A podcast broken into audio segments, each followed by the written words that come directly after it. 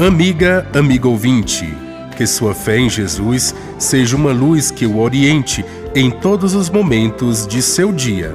Uma das características dos evangelhos é destacar a rejeição de Jesus pelas autoridades religiosas de Israel, que viam nele uma ameaça ao seu prestígio e poder. Na leitura do evangelho de hoje, Mateus capítulo 12, versículos 38 a 42, temos a narrativa de um conflito dos escribas e fariseus com Jesus.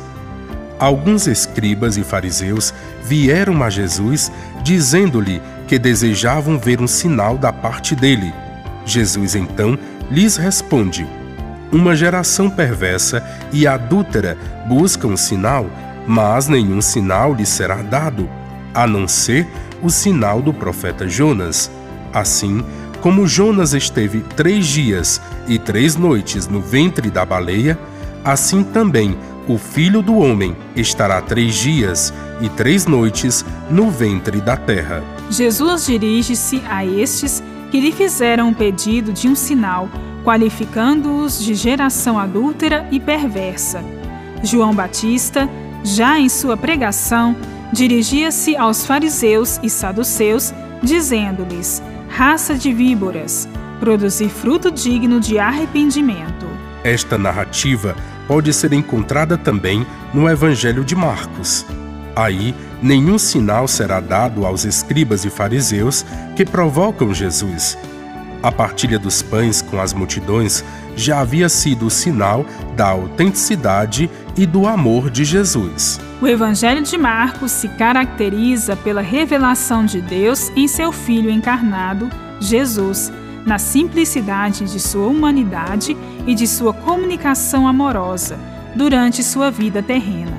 Já o Evangelho de Mateus, com seu caráter mais cristológico, apresenta Jesus, já compreendido como aquele que depois da crucifixão ressuscitou, sendo elevado à glória celestial.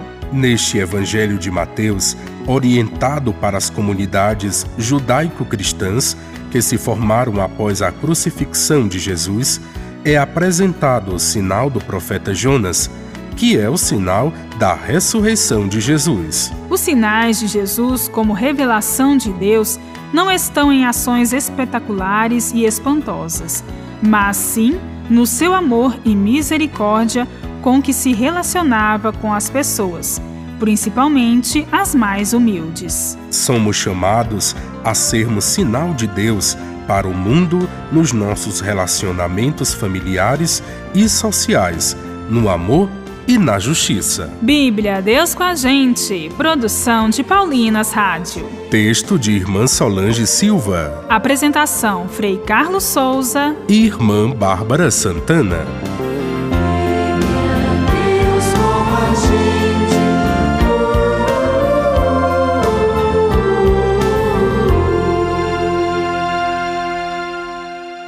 Você acabou de ouvir o programa Bíblia Deus com a Gente, um oferecimento de Paulinas, a comunicação a serviço da vida.